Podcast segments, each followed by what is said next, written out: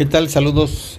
Un 13 de septiembre, en 1847, eh, jóvenes militares del colegio, del eh, colegio militar en Chapultepec defendieron el cerro, este eh, macizo de piedra que, es, que es Chapultepec, del castillo, del ataque de los norteamericanos. Era septiembre de 1847. Eh, esto, esta historia ha dado origen al tema llamado de los niños héroes. Y se disputa si existieron o no existieron, si eran niños o no eran niños. Y en fin una disputa interminable. Cuando a mí me parece que lo más significativo sería valorar lo que hicieron independientemente de su edad y valorar más si eran realmente menores de edad. Un caso muy particular es el de eh, Miguel Miramón, Miguel Miramón y Tarelo, era su segundo apellido, Tarelo. Y este jovencito eh, se inclinó por las armas desde muy niño, desde muy jovencito. Entonces, en, el año, él, era del año 1832, igual que Maximiliano. Maximiliano de Habsburgo también era del 32. Eran de la misma edad. Eh, los dos estaban predestinados también a, algún día morir, morir juntos. Maximiliano y Miramón. Entonces Miramón desde muy joven se inclinó por las armas, a Maximiliano le gustaba la marina, todo lo que tuviese que ver con las cuestiones de la marina, barcos, armas, etcétera, pero en el mar. Eh, y, del grupo de, marinos de la marina austriaca, eh, Maximiliano trajo ayudantes a México. Muchos de sus íntimos amigos eran de la marina austriaca. Y Miramón era de tierra. Bueno, el, México no tenía realmente una marina formal en el siglo XIX que pudiese este, llamarse como tal. Y entonces Miguel se inclinó por, por, la milicia en términos eh, de tierra, en términos, no había aviación obviamente. Y entonces eh, él ingresó pues al colegio militar y en el año 47, habiendo nacido en el 32, pues restamos y tenía 15 años de edad. Y, es de septiembre a septiembre, septiembre del 32 a septiembre del 47, justamente 15 años. Si eso es ser un niño o no es ser un niño, pues lo dejo al debate estéril de que si es niño o no es niño a mí me parece irrelevante. Trato de poner mejor los hechos y que cada quien saque conclusiones. Él tenía 15 años de edad cuando se enfrentó a balazos con los invasores. Si otros niños héroes no existieron, como dicen varios, además no es mi tema, bueno, pues entonces no existieron y ya. Pero de los que sí existieron fue este jovencito llamado Miguel. Miguel Miramón Itarelo, que su papá era Bernardo Miramón, también militar eh, radicado una buena temporada en Puebla. Allí estuvo en una logia masónica en Puebla. En mi libro se puede encontrar cuál, cuál era el nombre de su logia. No era, él no era el venerable maestro, él tenía otro cargo. Allí en mi libro se puede saber. Eh, el cargo de papá Bernardo, papá de Miguel. Entonces Miguel está en el año 47 eh, defendiendo el castillo y tiene 15 años de edad. Pasan de una manera ultra rápida 12 años. A partir del 47 y en el año 59, en la Guerra de Reforma, Miguel llega a la presidencia de la República. A los 27 años de edad es el presidente más joven que México ha tenido a los 27 años de edad como militar y con las reglas del momento. Las reglas que se usaban en, aquel, en aquella época, que muchas de ellas no eran realmente elecciones. Él llegó por la fuerza de las armas, pero fue presidente. Fue presidente constituido y la historia, aún la historia oficial, lo reconoce como presidente. Entonces fue un militar atrevido, pundonoroso, un, militar de genio, eh, de carácter enérgico.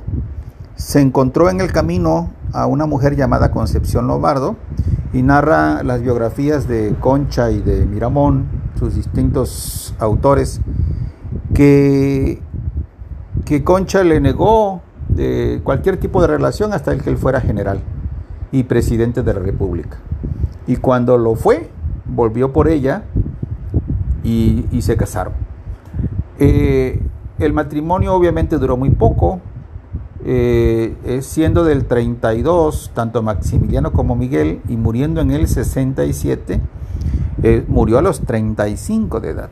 Tenía 35 años Miguel Miramón cuando murió, cuando fue fusilado con Maximiliano de la misma edad. Los dos eran unos muchachos, unos muchachones de 35 años eh, en el momento de ser ejecutados en Querétaro.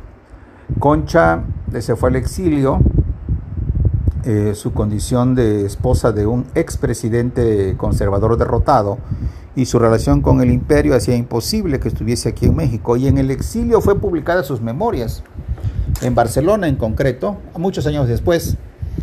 Y, en esas memorias ella eh, narra su impresión de lo que eran las logias masónicas para ella. Ella qué veía de las logias, cómo las entendía, cómo le achacaba a ella los males de la república.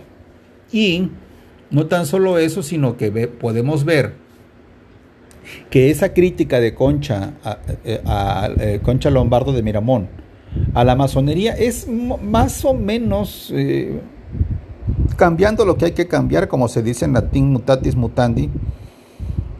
Eh, la argumentación que dio la asamblea de notables que llamó a Maximiliano a ser emperador aquí en México.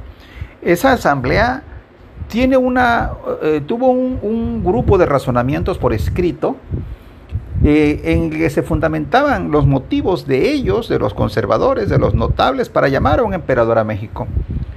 Y, entre de esas argumentaciones hay una parte en la que se critica duramente a las logias masónicas. Entonces, esos son uno de los puntos que yo alego en mi libro para decir que Maximiliano no fue masón, porque era imposible, me parecía a mí altamente improbable, prácticamente imposible, que una junta de notables llamara a un emperador masón cuando la propia junta estaba descalificando a la masonería en todos sus puntos. No me estoy perdiendo, estoy aclarando cómo eh, hay una analogía, una equivalencia entre los razonamientos de Concha en sus memorias, y los razonamientos de la Asamblea de Notables. Es el mismo criterio. Casi hacemos de ver que, se cambian unas palabras por otras, pero la idea es la central. Entonces, eh, eh, Maximiliano era del 32, Miguel y Miramón era del 32, los dos murieron a los 35 años de edad en el 67, fusilados en Querétaro, y eh, Miguel Miramón defendió a la Ciudad de México, al país y al castillo de Chapultepec en el año 47 en la invasión norteamericana, justamente en el mismo mes que cumplía 15 años de edad. Y esa parte, la historia oficial ha echado tierra y no ha eh, querido rescatarla. Incluso en las festividades de cada 13 de septiembre, de los niños héroes, etcétera, etcétera, allá en Chapultepec, bueno, no hay quien rescate la memoria de Miramón para decir que ahí estuvo defendiendo, como defendieron tantísimos otros. Eh, pero Miramón pues está en la lista negra, es de los malos, es de los malos junto con Tomás Mejía y Maximiliano, eh, más Vidaurri, ¿no? que también fue fusilado a, los poquitos días de la caída de Querétaro, y, todos los conservadores que, estuvieron en, en la época de los 60 eh, del 62 en adelante, cinco años apoyando la llegada de Maximiliano, operando primero que acepte el trono, luego que lo detente, hasta la final caída en Querétaro. Y, esa historia oficial no hay manera de que se revierta.